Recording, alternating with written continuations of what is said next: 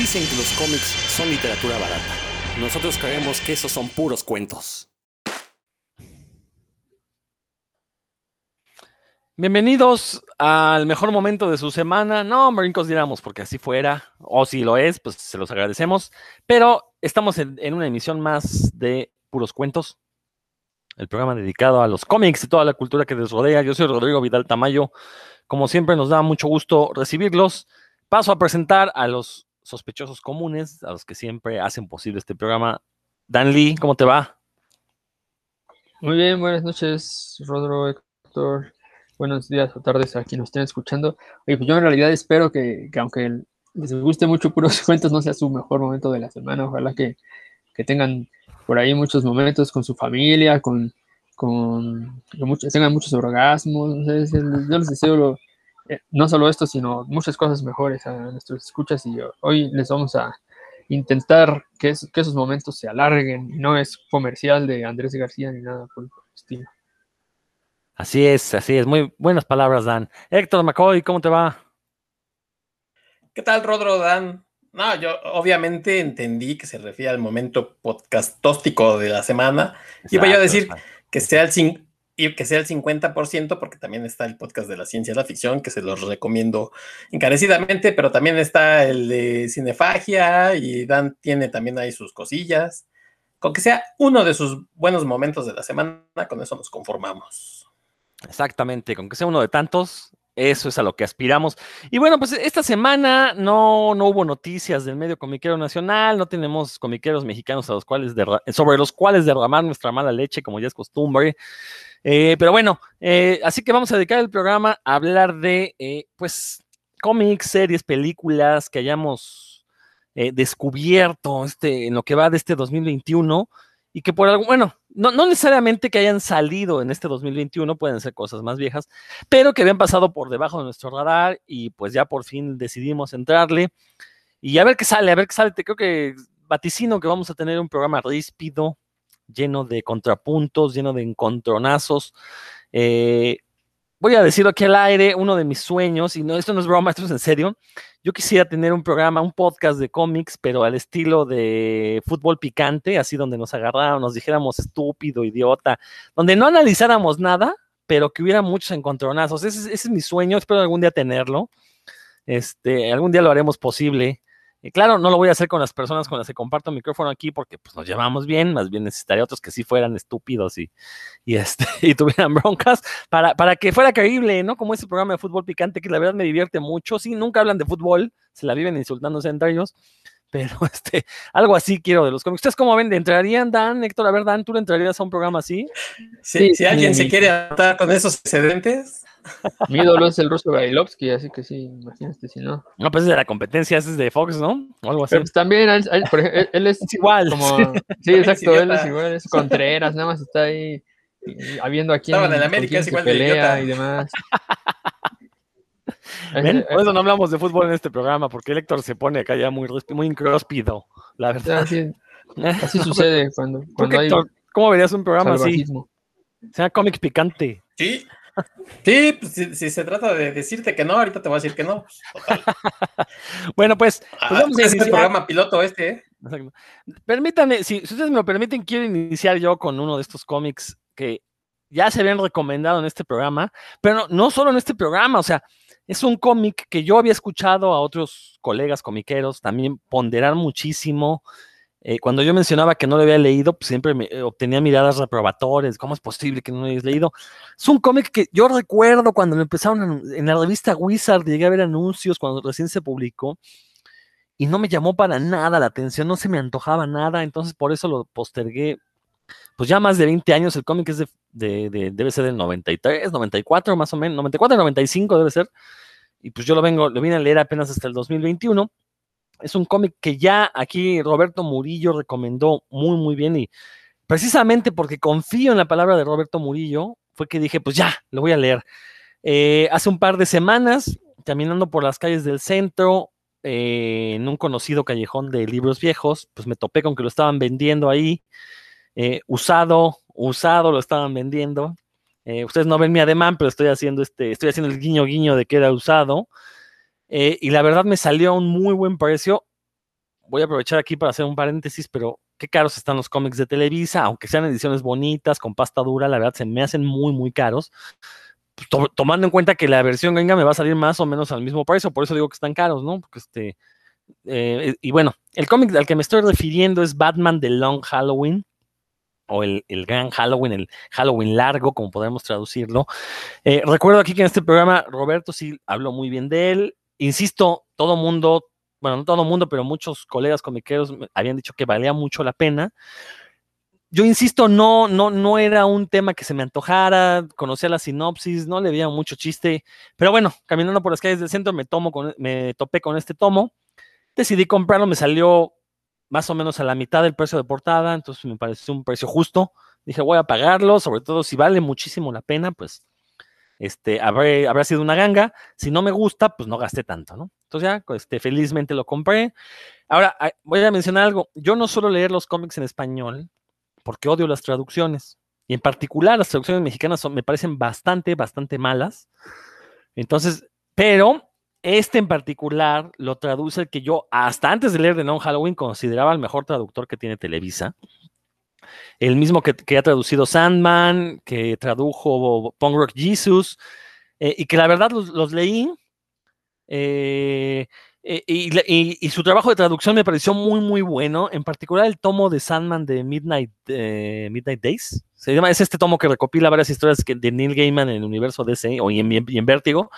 Está muy bien traducido, la verdad. Recordar que Sandman no es un cómic fácil de traducir y sin embargo estas historias en particular están muy bien. Eh, Punk Rock Jesus también me pareció la traducción muy, muy atinada.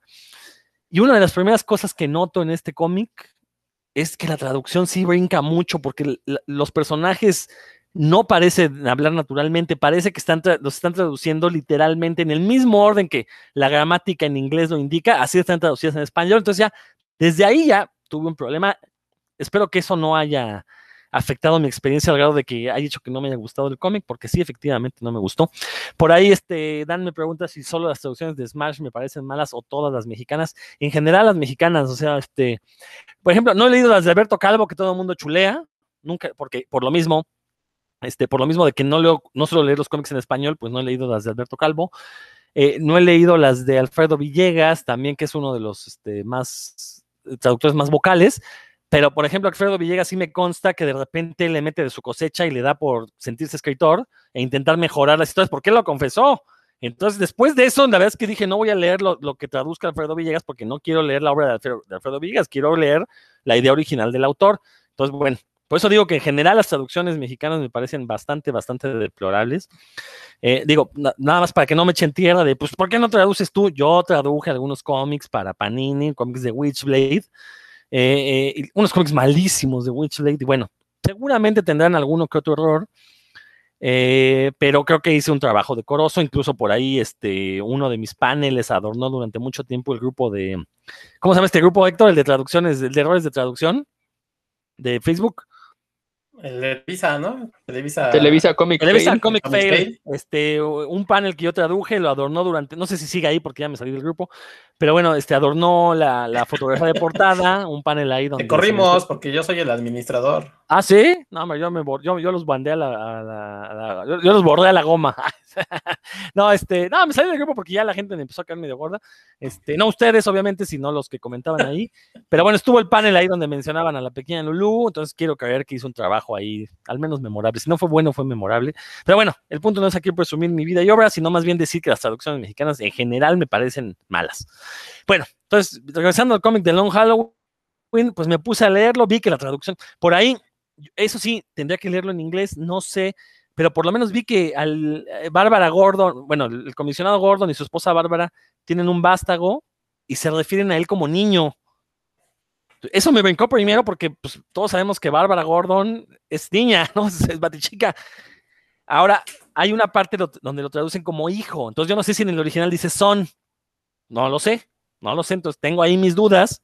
Pero ese es el único diálogo donde sentí la duda. En el otro pensé que había sido un error cuando se referían masculino al hijo de, Jim Gordon y su esposa Bárbara.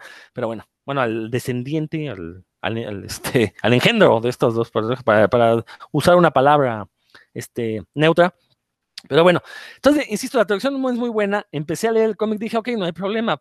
Voy a ir traduciendo al inglés para ver qué quería decir exactamente el escritor. Empecé a leer la historia y no, hombre, la verdad es que, bueno, el, primer número no me atrapó para nada, me pareció bastante genérico y aburrido, la típica historia del Batman eh, donde se nos presenta un Batman detective, pero detective a huevo, porque los demás dicen que es detective, no porque Batman esté investigando. De hecho, esto es algo constante a lo largo de los 13 números que dura el cómic. Batman nunca investiga. Batman depende de otros personajes para que le digan este, cómo resolver el misterio. Entonces, desde ahí me brincó, porque me recordó mucho al Batman de Christopher Nolan, que precisamente tiene ese mismo defecto. No es un detective, no investiga nunca. Depende de que a golpes le saquen información a los otros. Pero bueno, eh, entonces, este, eh, el, número uno, eso me pareció, el dibujo me pareció muy, muy torpe, una mala copia de Frank Miller. Eh, que recordar que Frank Miller tampoco es que tenga un estilo muy original, se lo fusiló de, un cómic, este, perdón, argentino, ¿cómo se llama? Balak, no sé qué, ahorita me acuerdo, te lo busco, te lo busco, te que termina de contar, que incluso se llegó a vender en México ese cómic hace poco, vi el tomo, y, me brincó mucho que el dibujo era básicamente Frank Miller, 10 años de que Frank, antes de que Frank Miller dibujaba de esa manera. Entonces, bueno, también me encontré. Bueno, siento aquí que Tim Sale, recordad que el cómic está escrito por Jeff Loeb, dibujado por Tim Sale. Eh, Tim Sale intenta emular mucho al Frank Miller de Dark, eh, perdón, de Dark City. No, no se llama Dark City, este. Ay, mi memoria no es lo que era, por favor, Héctor. Sin City. El Dark Returns, ¿no? ¿no? más bien al de Sin City. Al, ah, ok, ok, Al Frank Miller de, aquellas, de aquellos años, de los años 90, ¿no? El de Sin City. Es notorio que intente emularlo, pero eh, Frank Miller tiene una ventaja que es que él, su dibujo lo pone en blanco y negro y en algunos casos llega a poner una gota de color, nada más para matizar algo. Acá el problema es que es un cómic a color. Entonces, como que este dibujo eh, que le llaman noir, como, que este, así la crítica simplona le llamó un dibujo muy noir al dibujo de Long Halloween, no funciona con color. Sobre todo si es un cómic nocturno, creo que ahí sí el blanco y negro hubiera sido la opción, o, un tono de grises, quizás hubiera sido, pero bueno, me parece que es un dibujo torpe porque precisamente al intentar emular las sombras, que los claros oscuros, el claroscuro que utiliza Frank Miller, eh, es incapaz de narrar una historia de manera competente, es muy confuso. La verdad es que las escenas de acción de repente pasan un montón de cosas. O sea, de repente los personajes están dialogando entre ellos y de repente viene un una viñeta de acción que uno dice, bueno, ¿dónde está la fluidez entre el momento en que están estáticos los personajes al momento que pasan a la acción? Y por acción me refiero a que a, voltean una mesa y salen vidrios volando y como que no hay fluidez entre panel y panel. Los rostros que dibuja Tim Sale básicamente es el mismo rostro para todos, es imposible. De repente hacen las grandes revelaciones que le quitan la máscara a alguien y está el rostro que, ¿y este quién es? No, no, eres incapaz de reconocerlo porque sus dibujos están tan deformados que, es incapaz de dibujar el mismo rostro dos veces, ¿no? Entonces eso, eso genera un gran problema. Y bueno, Jeff Loeb, que recordar que él asciende al estrellato de los cómics debido a cómics como Batman de Long Halloween, que la verdad es que creo que se autofusiló luego cuando escribió Hush, porque es, tiene elementos muy, muy parecidos. Este criminal que, es un misterio su identidad, eh, el hecho de que aparezca una ganga, la idea de villanos de Batman. Eh, vamos, se parecen muchísimo las historias. Eh, el problema es que en Non Halloween, cada villano que aparece no tiene una razón de ser. Sale de Salomon Grundy, que se lo puedes quitar de la historia y no sirve de nada. Lo metieron ahí nada más porque tenían que tener un zombie. No, no, no entiendo para qué lo hizo. Eh, sale el acertijo, obviamente porque tenía que aparecer un villano ahí que, en algún momento soltara un acertijo, pero realmente se puede quitar de la historia y no pierde nada la historia, o sea, no, no aporta nada a la historia. Y eso es a lo largo de tres números, la verdad es que es lo mismo, y, y en todos y cada uno de los números hay un diálogo de Batman diciendo que le había prometido a sus padres deshacerse de la maldad de Ciudad Gótica, de la maldad que acabó con las vidas de sus padres. Que, como lo habíamos platicado ya en este programa, pues si quiere acabar con la maldad, que acabe con, que acabe con la eh, inequidad y que pues mejor ayude a acabar con la pobreza ahí en Ciudad Gótica y con eso se le van a acabar los criminales. Pero bueno, ese es un tema aparte. La verdad es que fue un cómic que sí, sí me decepcionó. Eh, quiero pensar dos cosas. Uno, que el hecho de que tanta gente me lo hubiera recomendado y que además en sitios como Wikipedia, bueno, en varias listas de cómics está dentro de las 10 mejores historias de Batman de todos los tiempos. En serio, o sea, no entiendo por qué.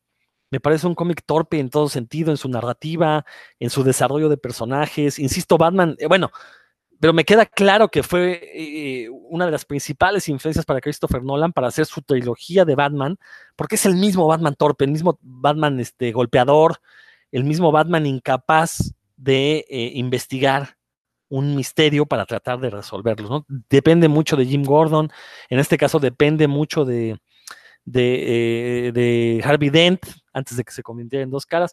Luego Harvey Dent se convierte en dos caras y pues tampoco afecta en nada la historia porque nunca vemos a dos caras comportar, o sea, hacer cosas de las que haría dos caras.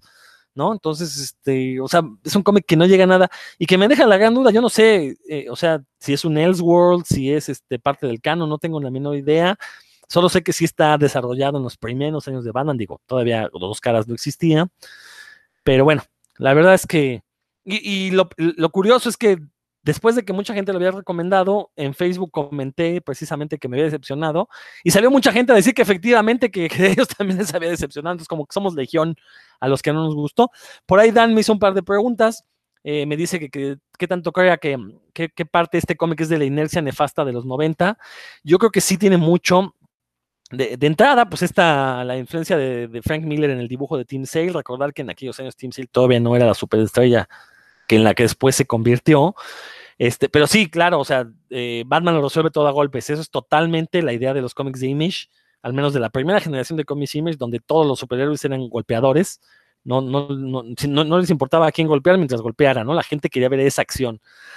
Eh, tu segundo comentario, Dan, no, no, no sé a qué viene de colación, a ver si me lo explicas. ¿Qué tiene que ver la, eso de la ah, familia? me parece que los mismos mafiosos italianos que aparecen en The Long Halloween aparecen en la película de Nolan. O sea, tienen los mismos nombres. Ah, los mismos. Ah, fíjate que. Pues, no, sí, habría que checar. No, no, no, no recuerdo, la verdad.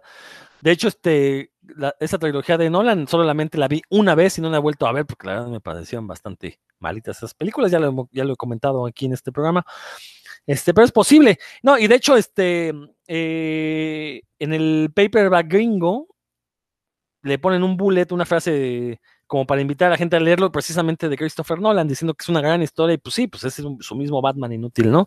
Entonces la verdad, la verdad aquí es que, pues sí, fue un cómic que me decepcionó bastante, esperaba muchísimo, más creo que eso también influyó mucho, que esperaba mucho de una historia así y a la mera hora no, no, no, no me entregó lo que yo esperaba, que era una buena historia de Batman. Ahora nada más para que la gente diga, bueno, ¿cuál historia de Batman te parece buena? Ok, me parece buena Dark Knight Returns, obviamente año uno, ambas de Frank Miller, pero por ejemplo, todo lo que escribió Alan Grant en, Batman y en Legends of the Dark Knight me gusta muchísimo. Ese, ese Batman, ese es mi favorito. Entonces, este, ese es el Batman contra el que mido todas las grandes historias de Batman, ¿no? Lo, que hizo Alan Grant. En los 90 también lo hizo. Entonces, también, que no me digan que, que, todos los 90 fue Batman así, porque había buenas historias de Batman. Simplemente, a mi juicio, la mejor historia de dos caras es una historia que escribió, ese no fue Alan Grant, fue este Matt Wagner, si no estoy, Matt Wagner, eh, una que se llama Caras, precisamente un par de números en Legends of the Dark Return, ya, ya, lo mencioné en este programa también, es este, un homenaje a la película Fenómenos de Todd Browning, una gran, gran historia de dos caras, la verdad es que creo que esa es mi, mi historia favorita de Batman, sin lugar a dudas. Este, lo que hizo Alan Moore con Batman en los 80 también me gusta mucho, esta, esta historia con, con este Fango, Ah, es una maravilla de historia. De hecho, ese personaje de Fango me gusta mucho. Es Fango 4, no sé, ya ven que hay como 6, 7 Fangos. Este, es un Fango que usaba un traje azul como superhéroe, ¿no? Este, pero la historia que, que narra Alan Moore con, con, ese personaje y ese Batman, una, una joya, la verdad. De esas pocas historias que sí me han sacado una lagrimita. ¿Qué opinan ustedes? A ver, Dan, tú que hiciste preguntas, a ver qué. Y, y que sí te gusta Long Halloween. Ay, pues primero mencionar que Alan Grant en la en la mole de 2020, estaba ahí, este, llegué, yo llegué, me invitó mi hermano, y llegué, y la mesa de Alan Grant estaba vacía, entonces me pasé ahí a, hablar un poco con él, con él, porque pues es un escritor que yo leí mucho y que admiro, ¿no? Entonces, y, me parece, se lo comenté, le dije, me parece este, increíble que no venga nadie aquí a, a pedir siquiera un autógrafo. Yo no traía material para autógrafo, la verdad. Yo, este, ahí sí apliqué la de Alan Moore y preferí ir a intercambiar unas palabras que, que llevarme una firma. Este, me pareció, me pareció un desatino, pero bueno. Más eh, de eso, pues fíjate que yo leí de Alan Halloween ya tiene también unos, unos añitos, yo creo que unos ocho años por ahí. Eh, y a mí me pareció una. También hay que ponerla en el marco que ya mencionaste, de cómic noventero. Y en ese sentido, me parece que, cumplió una función que no era la de precisamente la de contar la mejor historia posible, sino de alguna forma esta maxiserie quería utilizar el mayor número eh, posible de, villanos de la galería. Este, de hecho, desde la desde que anunciaban The Long Halloween en las revistas, ahí más o menos te, daban, te vendían esa idea. Y creo que precisamente por, por estirar la historia, que no era así, el núcleo de la historia no era tan, tan poderoso, estirarlo en 12 números, pues sí le dio en la torre de, de alguna forma. Porque sí, hay, había momentos en los que pues, te puedes casi brincar un número y, no avanza dramáticamente, ¿no?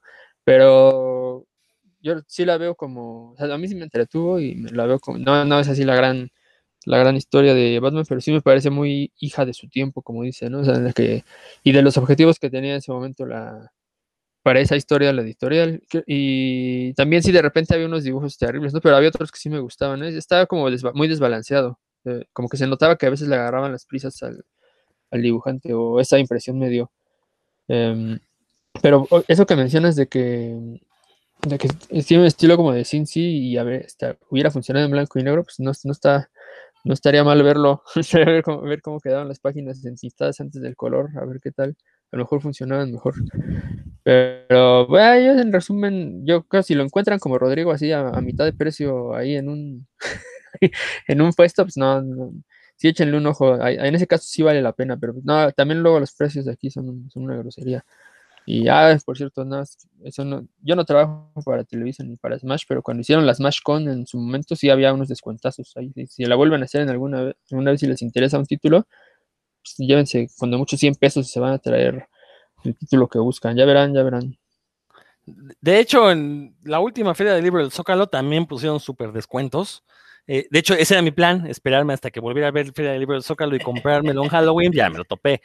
Supuse que me iba a salir al mismo precio ahí que como lo conseguí, entonces dije, si alguien está interesado, yo se lo vendo, no se preocupe, está perfecto estado. Por eso les digo que, entre comillas, usado lo compré. Pero bueno, tú, Héctor, dices que la leíste hace mucho, ¿no te acuerdas?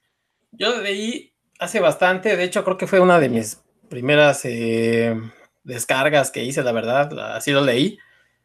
Y de hecho tengo aquí el tomo, Aquí tengo el tomo, se lo estoy enseñando a mis compañeros y amigos. Estoy viendo, por ejemplo, estas, estas bonitas páginas así en blanco y negro, como lo decías, Rodro.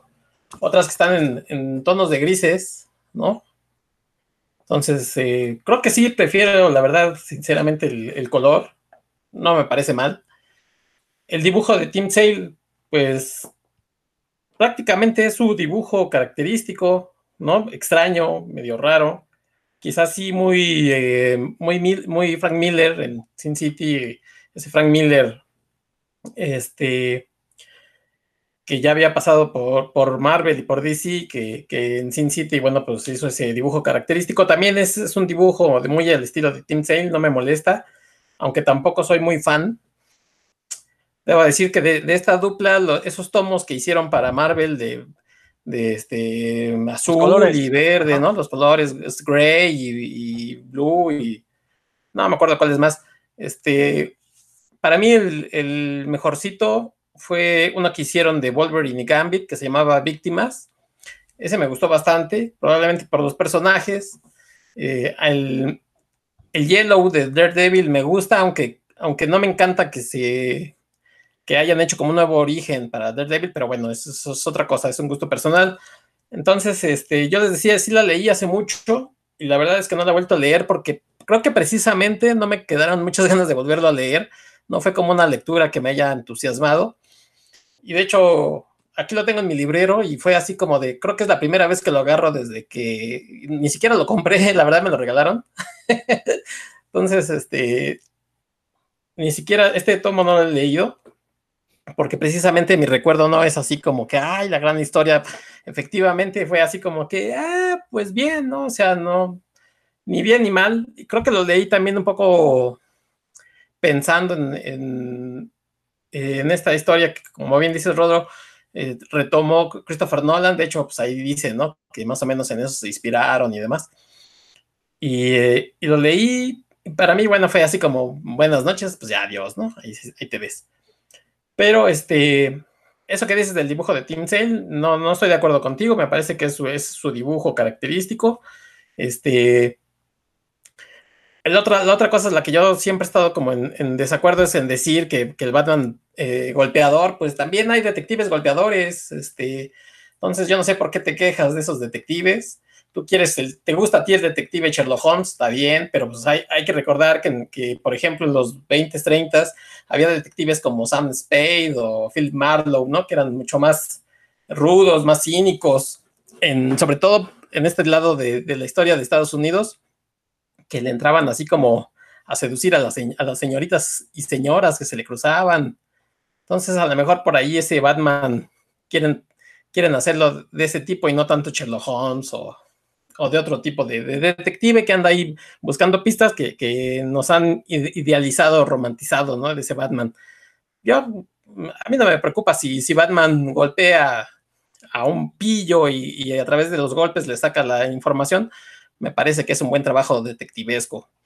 Entonces, eh, sí, yo, si no, si no te encantó, creo que puedo decir que estoy de acuerdo contigo porque a mí ni no me encantó que, a pesar de que lo tengo, pues no lo he vuelto a leer. Pero este, el dibujo, ahí sí no, no, no estoy de acuerdo. Creo que sí es el dibujo de clásico de Team Sale, que probablemente no a todo el mundo le guste, y eso sí lo puedo yo, este, le podría yo decir que sí a cualquiera que me dijera, es que es un dibujo feito, pues probablemente sí, pero no sé si, si sea como tan, tan influenciado por, por Frank Miller. ¿no? Probablemente eh, nos recuerde ese estilo. Pues, pues, sí, pues sí, es innegable, pero yo creo que ya es ahí Team Cell 100%. Nada más, este, estoy de acuerdo contigo, Héctor, con todo lo que dices. Eh...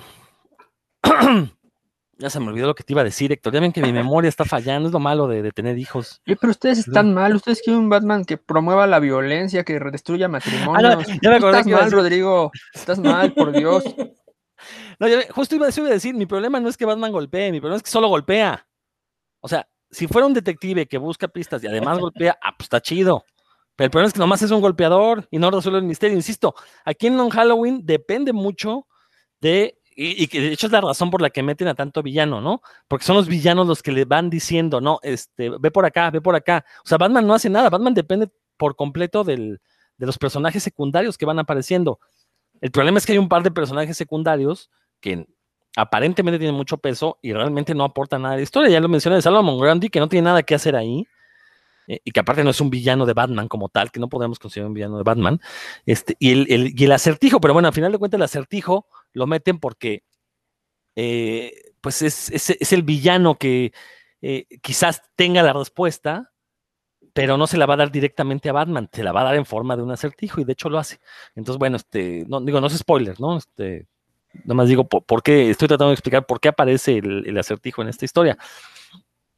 Igual también hay un misterio ahí con Gatúbela a lo largo de los 12 números, que al final no, no se resuelve, o al menos, y bueno, por ejemplo, aquí ya vemos, insisto, lo que veíamos en Hush, ¿no? Este, eh, cuando Batman se mete con Gatúbela, pues acá también sucede, o sea, sí es, eh, digo, eh, creo que eso fue algo que también me molestó mucho, cuando los escritores se fusilan a sí mismos para hacer la historia. La cosa es que Hush, a, a pesar que tampoco soy muy fan de Jim Lee, pero Jim Lee sí logra, bueno, sí, creo que sí tiene una mejor narrativa de la que tiene Tim Sale en Long Halloween. No estoy diciendo que en general en, la obra de ambos dibujantes, ¿no? Eh, insisto, este, creo que aquí una de las grandes fallas es la, falta de una narrativa gráfica, que yo creo que Tim Sale no logra, no logra hacerlo, independientemente de que yo considere que se parece a Frank Miller o no, pero creo que esa es una de las grandes fallas, que de repente hay mucha acción, de repente no pasa nada, de repente, insisto, los rostros son irreconocibles. Entonces, bueno, este, pero bueno, ya, ya hablamos mucho de Long Halloween. Héctor, tú que tienes el micrófono abierto, ¿qué has descubierto? ¿Qué, qué, qué, has encontrado este 2021? Ah, bueno, pues vámonos, todos, demos de vuelta la página de Batman. Fíjense que este año yo descubrí un cómic, una novela gráfica muy interesante. Eh, no sé si a lo mejor alguno de ustedes ha escuchado de ella. Se llama Logicomics. Tiene un título en inglés que se llama eh, Epic Search for True y es una historia sobre, un poco sobre matemáticas, sobre filosofía. Está centrada en este filósofo Bertrand Russell. La verdad me llamó, me llamó la atención, pensé que iba a ser una cosa biográfica y más bien es como estos bioepics en los que eh, ahorita Dan va a dar su opinión, en los que conjuntan como la realidad con hechos ficticios, ¿no? Les voy a decir los nombres de los autores, estoy medio oxidado en mi, griego. Ellos son Apóstolos Doxiadis y Cristos Papadimitriou, y está dibujado por Alecos Papamadatos. Entonces, eh, pues, como verán, pues no son como autores muy conocidos, por lo menos de este lado. Y me llamó la atención, pensé que iba a ser una cosa, les digo, como muy biográfica. Eh, tiene, sí es biográfica, pero como les digo, tiene mucha ficción. Se mete con muchas cosas sobre, sobre matemáticas, sobre lógica, sobre filosofía. Y además tiene un extra que eh, los mismos autores están presentes en el cómic, ¿no? Te van contando cómo es la creación de esta historia, porque además dudan mucho, no saben qué poner, qué, meter, cómo lo van a contar. Sí es una, lectura un poco complicada si no, si no les gustan estos temas, si, son lectores, por ejemplo, de, superhéroes, pues no, definitivamente no, va a ser para ustedes. Si les gusta la, la aventura, la ciencia ficción, pues no va a ser para ustedes yo creo que no, no es necesario como tener los grandes conocimientos de filosofía, desde luego no de matemáticas. Creo que en ese sentido el cómic, eh, la novela gráfica, te va explicando bastantes cosas sobre, sobre este señor eh, Russell y sobre algunos otros que van pasando por, por su vida. Bastante interesante. El señor empieza, la novela gráfica sobre su, sobre su vida, por ejemplo, empieza en la Segunda Guerra Mundial, va a haber una, plática, el señor eh, ponderaba la, la paz, entonces le dicen, oigan, este, tiene usted que, quedarse su voto hacia que no haya guerra, y él dice, no, pues si hay guerra, que haya guerra, pero déjenme explicarles primero mi pensamiento sobre todas las situaciones.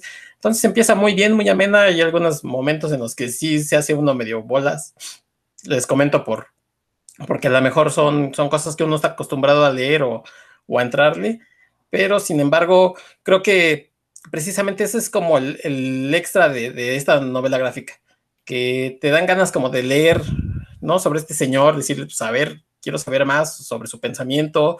Por ahí hay uno que yo ya había medio escuchado y leído, que es este Ludwig Wittgenstein, que también tiene un pensamiento bastante interesante. Entonces, eh, ese es como, como siempre decimos aquí en Puros Cuentos, como las bondades del cómic, ¿no?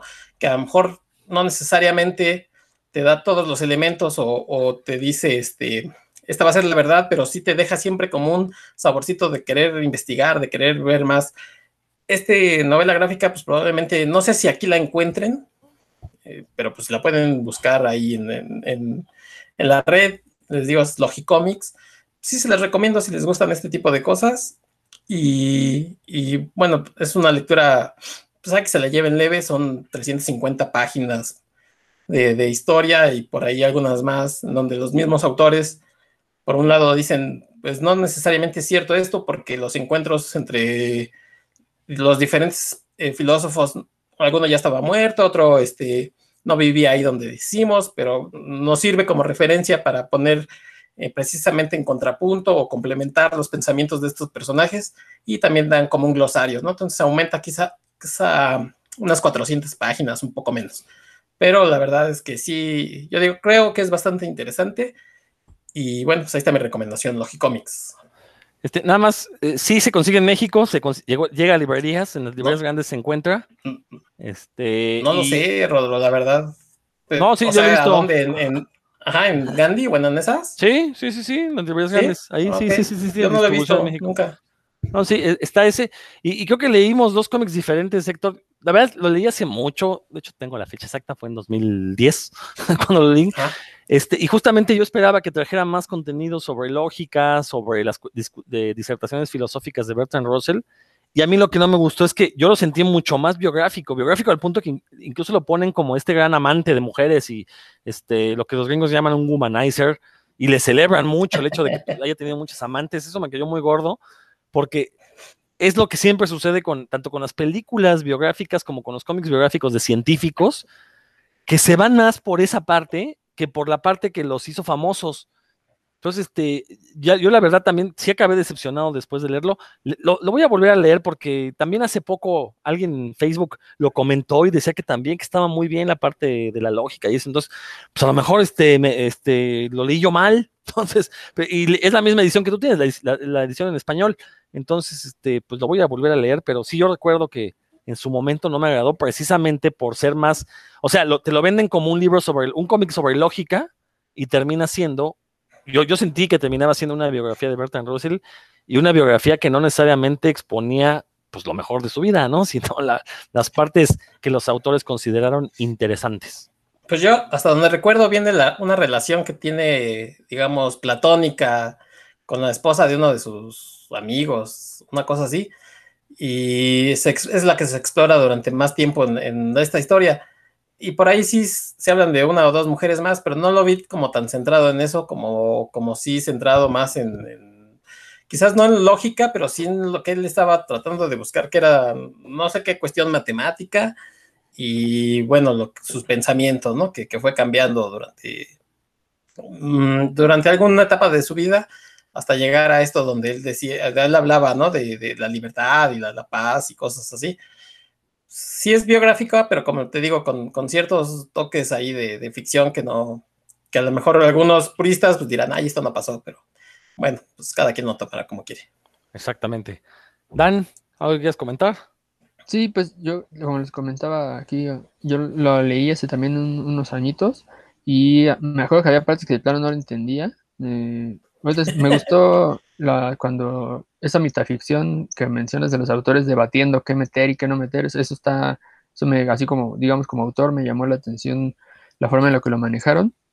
Pero sí, honestamente digo que había partes en las que yo me, perdía, decía, bueno, ya mejor que salgan, que salga más telenovela, porque como que me estoy perdiendo. Es que eso me parece que es lo que le, le faltó como tensión dramática, ¿no? Que había partes en las que va siguiendo a los personajes, pero en realidad no, no, no es que estén buscando algo que alguien se les impida, entonces ahí, puede, y dada la extensión de la novela, pues puede, puede llegar a atentar en contra de la atención del lector, pero me acuerdo que me gustó, aunque sí hubo partes en las que no entendía nada, y, me acuerdo que en ese momento dije, ah, este se lo tengo que dar a mi hermano porque él sí lo va a entender, pues mi hermano es matemático, él sí le va a entender y le va a gustar más, y aparte admira a Russell, ¿no? Pero pues ya, como era de la biblioteca, pues ya no se lo, ya no se lo pude prestar. Pero, pues, saludos, saludos, de buen Said. ¿Dónde? Saludos, saludos, que, sí, saludos ahí, que siempre comente. Sí. Exacto, pero bueno, pues sí, insisto, se puede conseguir en México, entonces, este, quien esté interesado. Y de hecho, nada más, este, no es que le haga publicidad a las librerías, pero en esa librería que ya mencionó Héctor, que tiene el nombre del Libertador de la India, eh, ahorita está de super oferta un cómic que se llama Diálogos, que son conversaciones de un periodista científico con diversos científicos, con físicos sobre todo, para hablar de ciencia moderna, en forma de cómic, y cuesta 99 pesos, rebajado de 600 pesos a 99. Pasta dura, todo, entonces este, no lo he leído todavía. Apenas lo voy a leer, lo compré esta semana, apenas me di cuenta que estaba de ofertón. Este, aunque sospecho que va a tener, que, también es de estas personas que en algún momento tienen tanto material escrito que alguien les dice, que yo creo que fue lo que pasó con los autores de Logicomics, alguien les dice, pues no escribas un libro, escribe un cómic, es mucho más fácil. Entonces les hace fácil hacer un cómic y terminan sacando pues, estos cómics gachos. Que, bueno, pues, espero, espero que los diálogos me tape el hocico, porque combina cómic y, prosa, pues sí tiene también textos ahí de prosa como ensayos donde explica la parte científica. Pero al menos en Logicomics creo que esa fue lo que les pasó a los autores, que alguien les vendió la idea de, pues háganlo cómic, es más fácil, ¿no? Te escriben menos. Pues sí, pero hacer un cómic no es más fácil que escribir un libro, o sea, no. bueno, entonces creo que vamos por ahí. Bueno, este, Dan, ah, no, tú, ya, tú ya comentaste, ¿verdad, Dan? ¿O no? Ah, no, fue Héctor, perdón, perdón, más Dan. No, pero pues Calvin, que estamos en la versión fútbol picante, así que puedes callarme, decirme que ya el productor te te está mandando a, corte para que no hable, ¿no? Como, como le hace Faitelson cuando está al frente, que así calla a todo el mundo. Hace, hace bien, ¿para qué oír necesidades? Bueno, el, porque yo las diré, por supuesto. El, yo, el título que, que, les recomiendo esta vez, que descubrí apenas en, hace unos cuantos meses, es Baltimore. Es un, una serie de novelas, bueno, es una serie ya bastante larga, tiene ocho volúmenes que se, digamos que se pueden leer casi todos ellos de forma unitaria, aunque sí, siempre es bueno entrarles desde el principio para que no se pierdan, porque hacen como recapitulaciones al inicio, ¿no? Pero si, si, la, si lo han leído del inicio, que les va a gustar más, que es esta, es una serie que ya concluyó en 2017 y empezó en 2010, en la pública Dark Horse, que originalmente fue una novela de prosa escrita por Mike Miñola y Christopher Golden, que se publicó en el 2007, que la novela se llama Baltimore o El soldadito de plomo y el vampiro, que no la he leído, pero cuando me puse a investigar, la, está súper recomendada, le, va muy, muy bien en, en, las páginas en donde comentan libros de fantasía. La novela, así rápidamente, es de un cazador de vampiros que está escrita en un estilo epistolar y polifónico como Drácula. Entonces, como que le copia el estilo a Drácula para hablar ahora no del vampiro, sino del cazador de, vampiros. Entonces ya, la verdad sí me, dio muchas ganas de leerlo. Esto sucede, está ambientada en 1916 específicamente, de ahí arranca y bueno, ya van avanzando los años conforme avanza la historia.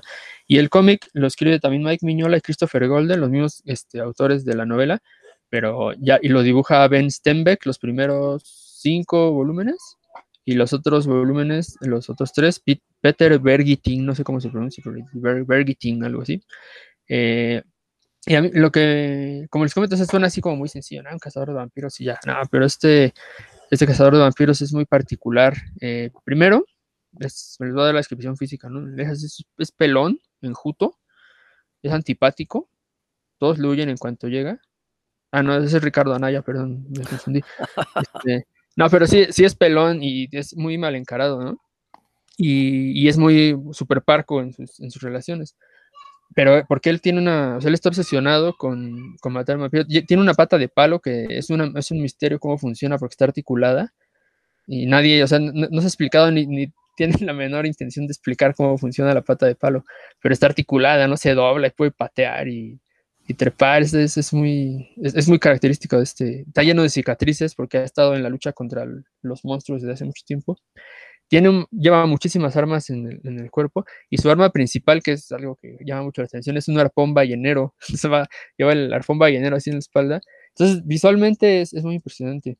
Eh, llama mucho la atención así con cruces, ¿no? Aquí, porque se enfrenta no solo a vampiros, ¿no? Sino conforme van avanzando la historia, se enfrenta a diferentes eh, monstruos, unos bien fumadísimos, así que quién sabe de dónde se le ocurrieron. Hay una que está bien padre la, la imagen, que son unas medusas gigantes. En realidad, o son monstruos, pero ellos ni los atacan ni nada, ¿no? nada pero que están flotando sobre el océano. Nada más están ahí y cuando los ven se impresionan porque creen que los van a atacar o algo, pero no. Hay otros que son crustáceos, este, unos vampiros. Eh, los vampiros, por ejemplo, son cuando ya están transformados, no son como los de las películas, ¿no? son más, más humanos, que son más murciélagos que, humanos y están como murciélagos gigantes con con algunas partes de la anatomía que, recuerdan al humano. Se sacan mucho de onda. Y lo que, digamos que el origen, esto no les voy a arruinar nada porque esto sucede en, el primer volumen así muy, muy pronto.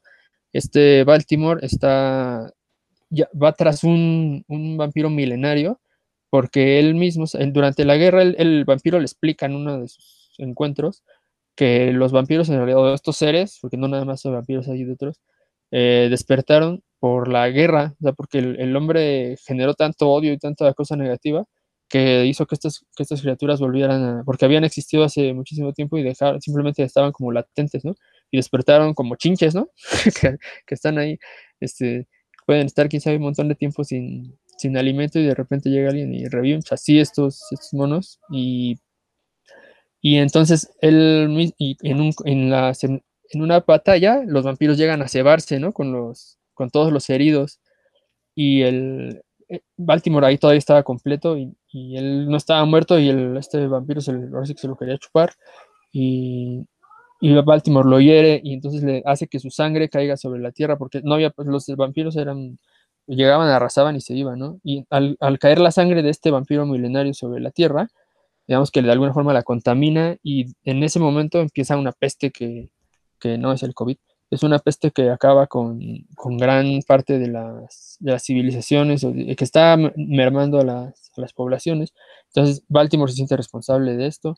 Ya no les doy, ya no les, arruino más este, sorpresas, pero conforme va avanzando la historia, pues uno, uno se entera que, que tiene pues, que por alguna razón está tan, tan fijado con este vampiro y, también que no es 100% normal. Cada muy seguido se tiene que enfrentar con miembros de la iglesia y siempre le dicen, no, pero es que tú eres el maldito, tú estás marcado y él lo toma con mucha tranquilidad, como, pues sí, eso qué, eh, y también hay otro personaje que ya, aparte del vampiro este que les comento, hay otro que es un inquisidor, que como la, la iglesia man, ante esta circunstancia hizo un grupo de, inquisidores así como de, choque que van y no se andan con, chistes, asesinan y hacen mucha barbaridad.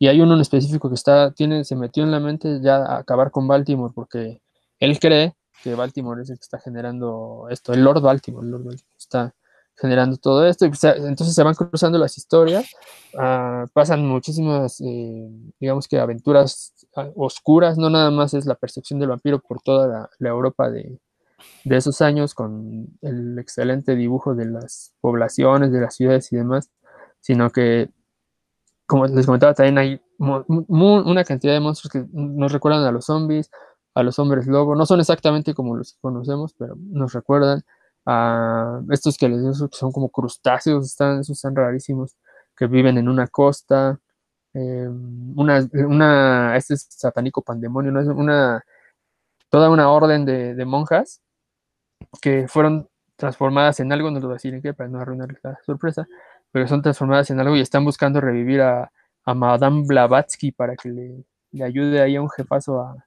hacer un hechizo que, que obviamente va a ser muy dañino y demás, ¿no? Entonces se va haciendo de aliados Baltimore a partir, ah, por cierto, la, novela termina, bueno, los primeros cuatro volúmenes de la historia en cómic son, abarcan lo que fue la novela y ya las aventuras posteriores no están, no están dentro de la novela, sí ya son, son las nuevas, digamos, que es donde ya se hace otros aliados, de unos otros peleadores de lo sobrenatural y como que las aventuras eh, se vuelven más eh, tipo mm, la Liga Extraordinaria, por ejemplo, que, lo que era antes, que era más, más uno contra uno, ¿no? Pero bueno, no se, no se pierde el, nivel de, calidad, la, calidad es altísima. Hay momentos terror, así que dan en realidad miedo cuando, están, cuando se está enfrentando en uno contra uno con alguno de los, de los grupos de maleantes o de maleantes, de monstruos o, el, o, con, o con una secta y demás que se le ocurren cosas muy salvajes a, Mike Miñola y Christopher Gordon, la verdad. Ustedes las van a ver ahí representadas con, de muy bonita manera por, por Ben Stenbeck. Y bueno, no he llegado al, al 8, estoy, estoy, terminando el volumen 6, pero hasta ahorita el, nivel de calidad se, sostiene. Y así está muy... Si les gusta el, el horror, esto les va a encantar. se genera el horror como se debe generar, ¿no? Con, con la atmósfera y mostrando elementos que no te esperas y que, desconoces, que no sabes para dónde van a llevar. Oye, Dan, este, ¿pertenece al universo de Hellboy? ¿Sí lo introdujo Miñola a Baltimore? Pues fíjate que no, no, hasta lo que sé, sé que hay un título que se llama Lady Baltimore, que, tiene que ver porque a su mujer fue asesinada también en, circunstancias ahí sobrenaturales, eh, pero no, no, hasta el momento no ha tenido nada que ver con lo, con el VPRD, VPRD de Hellboy, hasta el momento, no sé más adelante. Fíjate que yo la novela la llegué a ver aquí en una tienda de cómics mexicana que se llama Badabing, que estaba ahí en la zona rosa. Eh, y recuerdo que se me antojó y dije, ah, la voy a buscar en Amazon. Pero en Amazon nunca estuvo, no sé por qué, entonces nunca la compré. Y bueno, luego Badabing quebró, se me olvidó ir por ella. Entonces, este, seguramente alguien fue más todo que yo, porque cuando Badabing quebró, seguramente lo remataron todo. Este, entonces, este, alguien se habrá hecho con ella y ahí andaba. Y, fue el único lugar donde llegué a ver la novela, recuerdo. De hecho, luego me sorprendí de ver que había cómics porque dije, caray, que no, esto no originalmente era una novela. Bueno, no sé si en, en, Fantástico habrá llegado. Este, no, nunca fui muy fan de Fantástico, pero bueno, este, sí, sí recuerdo que la novela sí llegó a México, por lo menos a través de importación. Pero extraño caso en Amazon nunca la tuvieron, no, no, sé qué pasó ahí, entonces no. Y no sé si siga en prensa, entonces ya no, ya no le he buscado. ¿No? ¿Tú sabrás, Dan? Sí, estuve, estuve buscando el precio cuando lo y resultó lo mismo. Yo sí la vi en Amazon carísima mm. en, inglés, pero también la vi, si no me equivoco, en una librería del Fondo de Cultura Económica en Ah, pero ya traducida. Sí, sí, sí, ya traducida. Ah, ok, ok. Bueno, pues habrá que ver si, luego también una venta de oferta, pues te la consigues, ¿no? Héctor, ¿tú, tú conoces algo de Baltimore? No, de hecho, la misma pregunta le iba yo a hacer a que hiciste, iba a ser yo a Dan, porque debo de admitir que estoy un poco atrasado con mis lecturas de, de Hellboy. Entonces siempre pensé que en el momento en que se cruzara o saliera como spin-off una cosa así de, de, Hellboy, este, pues ya le iba a empezar a leer. Ahora resulta que no, que, se puede leer independientemente de ello. Entonces, pues yo creo que le voy a entrar próximamente. Muy bien. Bueno, pues este, ¿cómo andamos de tiempo? Vámonos rápido. Nada más quiero hablarles que otros descubrimientos que desgraciadamente ya fue cancelado porque a la ñoñosfera no les gustó. Me refiero a la serie Jupiter's Legacy. Voy a admitir, no he leído el cómic de Mark Millar, el cómic original. Eh, a mí extrañamente me gustó mucho la serie. Sí tiene unos valores de producción medio extraños, porque sí de repente los maquillajes se ven muy mal. Los trajes sobre todo parecen disfraces, no trajes lo cual ya en estos días que, se vean como disfraces, pues ya es, cae en lo ridículo. Pero me gustó mucho la historia por esta cuestión del debate que plantea entre el superheroísmo clásico, que es estos superhéroes con un código de honor, con este, que, que de veras se preocupan por eh, no cometer los mismos errores que cometen los villanos, por respetar la línea entre héroe y villano, por respetar la vida de los transeúntes, todo este tipo de cosas, contra eh, pues esta visión del superhéroe, del antihéroe, ¿no? Donde ya los héroes se les permite que maten a los villanos para evitar que sigan cometiendo fechorías, pero que a final de cuentas eso los termina convirtiendo en villanos porque, pues, con qué derecho toman una vida, ¿no? Me gustó mucho este, eh, esa discusión que se da en las series y, y que lo planteé eh, a través de dos generaciones, tanto los héroes originales, los fundadores, como con sus descendientes porque me recordó precisamente mucho a este parteaguas que tuvimos en los cómics gringos, precisamente en los años 90, que ya hemos comentado mucho en este programa, eh, de cómo la aparición de Image en general en los cómics, los cómics que hicieron McFarlane, Jim Lee, Rob Liefeld desde Marvel, cómo precisamente eh, para ellos era un obstáculo tener un Comics Code, ¿no? que les impidiera mostrar violencia explícita, que les impidiera mostrar sangre y cosas así, si se van a Image, abandonan, o sea, Image nunca pasó por el Comics Code y empiezan precisamente a entregar eh, historias de estas características violentas, pero eran historias vacías. Realmente lo que querían nada más era gráficamente mostrar sangre y golpes, pero no tenía ningún fondo. Entonces, eh, eh, creo que este, este debate pa, pasó por alto ante los ojos de la, de la fanchiquillada en, la, en, una serie como Jupiter's Legacy, porque lo plantea precisamente, ese es el dilema y con eso empieza la serie, ¿no? Hasta dónde los héroes tienen derecho de eh, decidir vamos a parar los villanos hasta aquí o, eh, o sea, les vamos a poner un hasta aquí, este, eliminándolos, o eh, pues vamos a tratar de buscar otras soluciones para poder detenerlos, ¿no? Entonces, todo en la serie Jupiter's Legacy hablan del código, que no es otra cosa más que el Comics Code. Es eso lo que están diciendo, ¿no?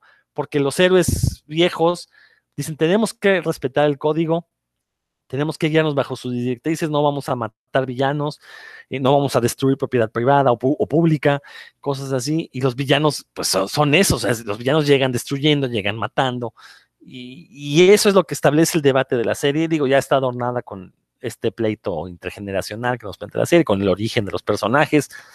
Y, la verdad es que me, se me hizo interesante, sobre todo, y entiendo por qué a mucha gente no le gustó sobre todo porque es gente que quizás no lea cómics, pero sí está al pendiente de series como The Voice, como Invincible, que precisamente es lo que están mostrando estas personas con superpoderes que eh, quizás caen en este hiperrealismo de mostrar, bueno, si una persona normal obtuviera poderes, pues seguramente se corrompería totalmente y se convertiría en, en, un villano, ¿no? Ya sea por abusar de su poder, eh, por caer en vicios como el abuso de drogas, el abuso de otras personas debido a sus superpoderes, como lo vemos en The Voice. Eh, y creo que Jupiter's Legacy no, la serie, no estoy hablando del cómic, estoy hablando de la serie, eh, se olvida de todo eso y lo que pretende es eso, plantear ese debate de, a ver, o sea, está chido que haya series como The Voice, pero también necesitamos series donde existan los héroes clásicos. Y, y estoy de acuerdo con eso. Eh, incluso ahora con, con, el éxito de The Voice y de Invincible salió un meme que me dio mucha risa, en donde dicen, ah, este, estaría genial que agarraran a un Superman y lo hicieran un personaje bueno, que se preocupara por defender a la vida, por cuidar, así, o sea, porque efectivamente tenemos 20, 30 años viendo esta deconstrucción del personaje de Superman y, incluso DC se ha olvidado del Superman clásico, del que fundó todo un género de cómics que se llaman los superhéroes. Bueno, por ahí recomiendan mucho una historia relativamente reciente de Superman que se llama Up, Up and Away, que sí quiero leer porque todo el mundo dice que recupera esta idea clásica de Superman.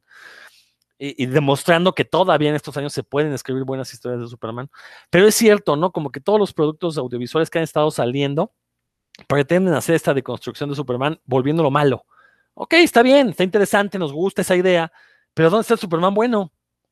¿No? Bueno, quizás la serie esta de Superman and Lois nos lo está presentando, no la he visto, quizás va por ahí, pero pues creo que también ya hay que establecer un equilibrio y creo que Jupiter's Legacy, ese era su cometido, como poner en dentro de una serie este debate que ya se dio en los cómics hace 30 años. Entonces, eh, por eso fue que me gustó. Dan, tú dices que no te gustó. A ver, dinos por qué. A mí me pareció deleznable. Yo solo vi, solo soporté tres capítulos y eso porque la. Pero a mí me pasó como con Long Halloween, Rodro, porque yo leí el cómic, es una fregonería. Bueno, con, el ritmo que regularmente le, le, imprime Miller a sus historias, dibujada por, por Quietly, imagínate nomás de lo que estamos hablando, ¿no? Eso está bien chida. Y en, y de hecho, pues avanza, ¿no? Esta serie lo que más gordo me cayó, lo que peor no pude soportar fue que pues, pasaran 50 minutos y avanzara un, así un centímetro dramáticamente. Para mí eso era, era un, somnífero, ¿no? O sea, literalmente podía estar, eh, no sé, lavando los trastes y distrayéndome y regresar y, no había avanzado, ¿no? La, la serie y sabía, pues, seguían lo mismo, eso, este, pues no, desde mi punto de vista es deleznable. Más allá de que sí, luego los se ve muy chistoso, la verdad. El Utopian viejito parece como el Ecoloco, así de, ese tipo de, peluca malhechota, así, así la televisión. Más allá de eso, pues sí, lo que a mí no, no pude soportar fue el, avance, era lentísimo, lentísimo. Y luego más si lo, lo compara uno con, con el cómic, en el caso. Pero con lo que mencionas, Rodro, me parece que el Utopia no queda nada bien parado. O sea, sí en esos tres capítulos, porque a pesar de que defiende el código, sus hijos le dicen, cállate, tú, fuiste un pésimo padre, ¿no? O sea, ¿qué tanto alegas el de que hay que ser bueno y no matar y, la propiedad privada si no, no fuiste incapaz de estar, este, de criarnos a nosotros bien? Ah, ah, caray. Entonces ya, ya no quedó también parado ahí el, el Utopian. Eh, y sí, bueno, eh, la verdad es que son, es un camino muy diferente del, cómic. Ya, ya no voy a hablar del cómic porque este, es, está muy padre. Pero no, principalmente por eso, por el, el ritmo, el ritmo que tiene la serie para mí sí fue una, un atentado, como que no, no, me permitió eh, engancharme y querer seguir, seguir viéndola. Sí, fíjate que andaba leyendo algunos comentarios y es lo que dice la gente, que extendieron demasiado la historia, que hubiera sido mejor en película. Tal vez, tal vez. Yo insisto, sin conocer el cómic, o sea, a mí la serie como, como lector de, bueno, no voy a decir que soy fanático de los superhéroes, pero como eh, me gusta esta idea de cuando se, se, cuestionan los conceptos básicos del superhéroe, que insisto, y lo mencionaba hace un momento, ¿no? Ahorita la única forma de cuestionarlo es como volviéndolos malos, ¿no? Volviéndolos antihéroes. Creo que hay otras formas, y esta serie pretendía mostrar otra forma de cuestionar la idea del superhéroe, que justamente es lo que le dicen los hijos oye, sí, fuiste un gran héroe, pero ¿a qué costo? Yo tengo un chingo de traumas mentales por tu culpa. Es parte precisamente de, mostrar otro aspecto del superhéroe. Eso se me hizo muy, muy interesante. A lo mejor si hubiera conocido el cómic antes no me hubiera gustado la serie. Creo que me gustó precisamente porque llegué virgen a ella. Y no digo virgen como chiste porque la cómics, este, llegué sin conocerla, no por eso. Pero bueno, este, tú, Héctor, ¿la viste? ¿Te latió? ¿No te latió? ¿No la viste? No, yo voy a hacer esta declaración para que quede aquí grabada de una vez. Yo renuncio ya a ver todo, a leer todo, porque la verdad está bien complicado. A menos, claro, que sea un compromiso con ustedes, que nos escuchan. Este, claro que sí, por eso sí lo voy a hacer, pero de otra forma está bien complicado ver todo y precisamente pues renuncié a, ver esta serie, no, no, me llamó la atención, no he leído el cómic, entonces pues, no, no sabía qué tan bueno, qué tan malo era. Este, dos cosas rápidamente, si quieres leer un buen Superman, pues sí, Open Sky de Tom King y Andy Kubert, creo que es de lo mejor que se ha hecho este, los últimos años. Y no sé si quieran añadir algo, pero rápidamente, como, como, el autor del que les voy a hablar es eh, también Mark Miller, pues a lo mejor puedo seguir con ello para que no se haga tanto tiempo. Ah, bueno, pues después de, siete años por fin me animé a, leer Starlight.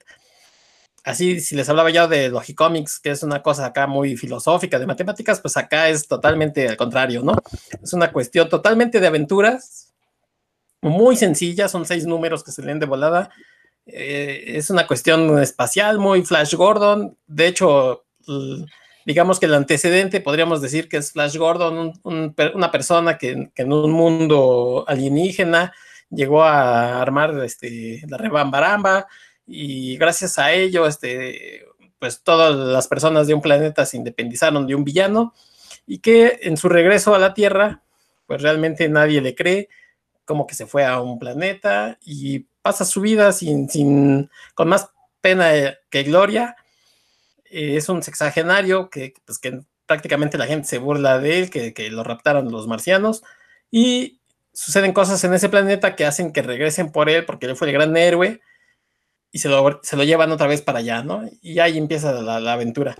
Bien, bien, Mark Millar, creo que, que, en estas cosas en las que no trata de como de meter ahí la cuestión como moral o, o tratar de, de, de, meterse en la creación así este, profunda de los personajes, sino tomando ya como una creación y dándoles este como what if, ¿no? De qué pasaría si Flash Gordon envejeciera y de pronto tuviera que regresar a, este, a Mongo y así. Entonces, eh, bien, este personaje, Duke McQueen, hasta te, cae un poquito bien, es una mezcla de Clint Eastwood, a lo mejor con, con Sylvester Stallone, una cosa así. Si ustedes son fans de esas, de, Flash Gordon con, con, estos héroes que ahora ya han envejecido, pues yo creo que va a ser para ustedes. Eh, les digo, son seis numeritos. El dibujante es Goran Parlov, que creo que cumple bien. Yo no lo conocía, cumple bien. Y pues Mark Millar en, lo que mejor sabe hacer, que es contar historias sencillas, sin meterse como en grandes cosas como esta de, que hablaban ustedes. Aquí todo es diversión, así es que se la van a pasar bien por seis numeritos y se acabó. Buena, buena recomendación. Yo, debo de admitir, creo que desde que Millar ya se dedicó a sus cómics propios, creo que ya no he leído, no leí ninguno de ellos. Este, y sí me los debo, yo ya muy, solía ser muy fan de Mark Millar, no sé por qué dejé de leerlo, pero bueno, te voy a hacer caso, Héctor, voy a conseguir en Starlight, eh, sobre todo porque si seguramente la van a hacer serie en Netflix. Y, pues, eh, estaba, estaba en proyecto para película, este, con este director de The Block, no me, acuerdo cómo se llama, pero este, pero le iban a hacer eh, película, entonces supuestamente pues tienes un par de años para leerla, Rodolfo, así es que no te pienses Exactamente, no, no, no, no, me, no me apuro. Es cierto. Dan, ¿algo que quieras comentar aquí de Starlight? Si la conoces. No, pues todo lo que, que sí, sí, apetece, sí se apetece, así como la dice el buen Héctor. Sí dan ganas de echarle un, un ojo. Oye, Héctor, ¿esa ya se publicó en México? Creo que, creo que sí, Panini creo que la publicó. Sí, Panini es quien está publicando en todo el Middle World. Este, ok. Entonces, pues, digo, para esperarnos a las ofertas y en una de esas, pues lo conseguimos barato a través de, Panini. Pues igual Panini, ah, igual Panini que luego le gusta hacer estas compilaciones en bonito pastaduro, pues por ahí, como bien dices, si está en oferta, pues llévenselo, llévenselo. Adelante. Vas, Dan, pues cierra el programa con tu última, tu último descubrimiento de este 2021.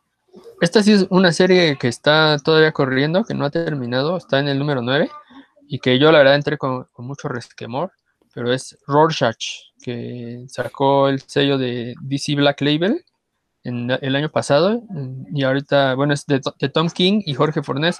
Y lo, que me convenció fue que vi ahí el nombre de Tom King porque creo que es justo lo que a él se le da, o escribir de personajes traumados, profundizar en ellos, ¿no? Y, me llevó una sorpresa porque no, no, es, no es el Rorschach de Watchmen, ¿no? Sino que es el... Está ambientada 35 años después de, lo, de que cayó ahí el calamar gigante en Nueva York. Ahí es donde está, donde está ambientada y lo que y, todo está narrado, bueno, empieza narrado desde el punto de vista de un, de un detective al que mandan a, a, investigar, un detective de la policía.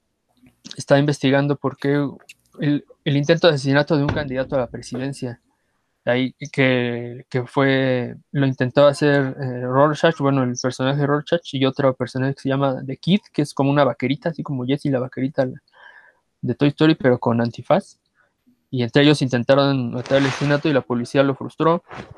Eso pasa luego, luego en las primeras páginas, no estoy arruinando nada. y el, este detective lo, le encargan la tarea de, descifrar, ¿no? ¿Quién era ese, ese tipo, porque originalmente no tiene nada de, no hay señas de identidad de él, y, por qué, y de eso se va, de eso trata hasta donde, hasta donde va avanzando. Eh, cada número dan una revelación importante para el avance del caso, y, pero lo que, aparte de que, de que sí bueno, primero, también esto no es. Bueno, sí, eso sí los puedo no, no lo voy a decir. Pero el, el autor, digo, el detective sí descubre quién es. Muy, muy pronto descubre la, la identidad del, del, que tomó el manto, vamos a decir, de, de Rorschach. Y, y, y, se clava investigando la vida de este.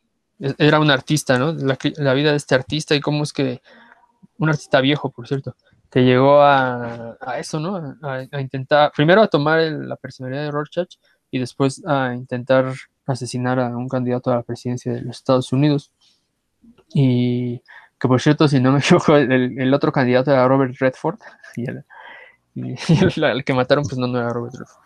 Y, y de, eso, de eso va, pero el, el ritmo que marca, aunque podría parecer a lo mejor no muy ágil, pero yo no lo considero lento en realidad, porque como les comento, cada, sí hay un avance dramático y, y en la investigación de cada número, pero sí hay muchas páginas en las que los, en los paneles no hay mucha acción, ah, sí hay diálogos importantes, y lo que hay, y esto sí me, me impresionó, son una, unas propuestas formales ahí de Tom King para la narración, que yo unas yo no, no, no, me atrevo a decir que sean originales porque no conozco todo el cómic del mundo, pero yo no las había visto antes, algunas de las formas en las que, en las que está narrando, y eso sí, se lo, siempre se agradece, ¿no? Cuando un autor intenta salirse del, camino ya trazado y se arriesga, porque pues hay, hay un cómic que tuve que leer no dos, sino tres veces, y no porque no, me, no lo haya entendido, sino porque, o sea, tiene tres formas diferentes de leerse ese, ese mismo número.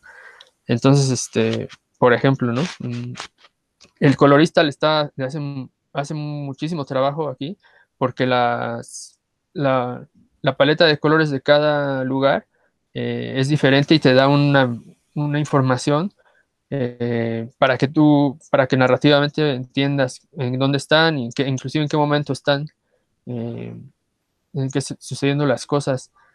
también el, dibujante que conoces, Jorge Fornés, yo no conocí su obra, muy cumplidor, está, es un, no intenta imitar a, a, Dave Gibbons de Watchmen, eso lo cual está súper bien, ¿no?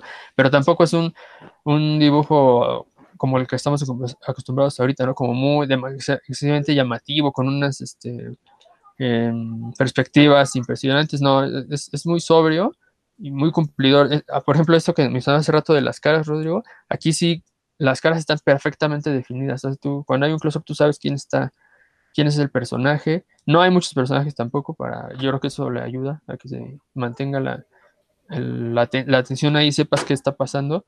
Los personajes principales son el detective, este, el Rorschach, que no le voy a decir quién es, y The Kid, ¿no? Que es la, la chica, está muy joven, que, anda disfrazada de vaquera y tiene una puntería así endiablada, ¿no? Son, y, sobre ellos está la investigación y sí va avanzando no, no, no retoma muchas cosas de Watchmen, más que a, a, Rorschach tal cual, y de repente hacen alusión a que el, digamos que se desquició cuando, cuando sucedió lo del calamar, ¿no? Que eso es lo, un, un detonador muy importante, no, no, solo para este personaje, sino para otros que lo rodean, porque hay una especie de conspiración que todavía no se, no se revela. Y, y es solo en esos momentos, en realidad, es cuando se hace alusión a Watchmen. Eh, y en general me, ha sorprendido bastante porque es, sí está, es muy profunda explorando a los, a los personajes, tanto al que fue Rorschach como a los, a los, a los testigos, ¿no? De cómo llegaron, de cómo llegó a eso, a, a los mismos compañeros del detective y demás. Y hay, hay, algo, hay mucha profundidad. Y creo que Tom King está moviéndose en su elemento muy bien, que es la, esta profundidad de, de los traumas, ¿no? creo que le gustan mucho los personajes que sí tienen un trauma severo y, la experimentación formal, que creo que sí, este sí, sí está haciendo cosas bastante analizables y que si le echan un ojo se van a, divertir. Ah, y bueno, también eso quiero subrayarlo aquí. Siempre que DC saque algo inspirado en una obra de Alan Moore, léanlo, pero no lo compren. Muy bien dicho, bien dicho, Dan. Oye, Dan, ¿tú viste la serie de Watchmen, la nueva, la de Damon Lindelof? Ah, no, es que mi duda era si podríamos considerarlas dentro del mismo universo. Digo, este, le dedicamos un programa a esta serie, ustedes no estuvieron. No la, ¿Tú la viste, Héctor? No, véanla, en serio, es así, dense el tiempo de verla para que vean cómo se debe de hacer una secuela de una obra así legendaria, ¿no? Este, creo que en, la serie le atinaron perfectamente a cómo tenía que hacerse la continuación de Watchmen. Y ya me vendiste el cómic, este Dan, o sea, creo que va por la misma idea. voy a ser sincero, de Tom King leí, creo que los dos primeros números de Vision, eh, no me atrapó, la verdad, y ahí tengo pendiente, todo, tengo el paper, al menos el volumen 1, tengo pendiente de terminarlo este, pero sí tengo entendido que Tom King es ahorita como el escritor en, dentro de los cómics de superhéroes, ¿no? Este, primero Vision con Marvel y después se pasó a DC y agarró Superman, Batman, si mal no estoy. No, Mr. Miracle. ah, Mr. Miracle, perdón, agarró Mr. Miracle, que también está muy ponderado. Yo digo, escribió esta historia de Superman, este Batman y bueno, ahora Rothschild, ¿no? Entonces, este, sí creo que por lo menos Rothschild sí me la voy a leer. Es una miniserie, ¿verdad, Dan? Es una maxiserie de 12 números. Ah, 12 números. Bueno, pues está bien. Este, en todo caso, me esperaré que salga completa y ya me, me, haré con ella este, de manera pirata, por supuesto, Dan, porque yo sí te voy a hacer caso en esta, en esta cuestión. ¿Tú, Héctor, qué onda? ¿La conoces? No, sí, sí había escuchado de ella, pero pues como igual el, el universo Watchmen me tiene sin cuidado, a no le hice caso. Haces bien. Bueno, pues ya, ya, cumplimos con un poquito más de una hora, que nos gusta que dure este programa, tampoco extendernos de más, porque luego la gente se, se puede aburrir. Esto fue puros cuentos. Héctor, si gustas despedirte y aprovechando que, estás con el micrófono abierto. Claro que sí, amigos de puros cuentos, muchas gracias por escucharnos. Eh, ojalá tomen las mejores recomendaciones que les estamos dando, que fueron las mías, por supuesto, para que tengan eh, algo que leer, algo que ver el fin de semana. Y recordarles que también, paralelo a este, tengo un podcast que se llama De la Ciencia de la Ficción, donde junto con algunos invitados, como Rodro Vidal, que se encuentra aquí presente, pues analizamos y discutimos y nos divertimos con películas de ciencia ficción. Así es que vayan a echarle una oreja. Espero que les guste y les agradezco su atención. Hasta la próxima. Dan Lee. Uy, pero ¿quién te creen que eres, Héctor? Porque eres el rey del podcast, ya todo el mundo va a seguir tus recomendaciones y nos vamos a quedar con la humillación, Rodrigo y yo. Estás mal, estás mal, te equivocas. Es así más o menos, Rodrigo, como te gustaría que fuera el programa. Justo. Ah, excelente. no, pues sí, yo, yo la verdad sí eh, voy a buscar ese Starlight, eh, porque la verdad sí lo vendiste muy bien, mi buen Héctor. Y el otro, la verdad ya lo había leído, ahora que abran la biblioteca de nuevo habrá que echarle otra oportunidad y se lo va a prestar a mi, canal. Y pues sí, eh, gracias por escucharnos a todos. Él sí lo va a entender. Ojalá que me lo explique. Este, que escuchen eh, y compartan, por favor, que compartan con todas las personas que les caigan mal para que se lleven una lección que no olviden. Exacto, pues esto fue puros cuentos, nos estamos escuchando próximamente. Yo soy Rodrigo Vidal Tamaya, Tamayo y les deseo una buena semana.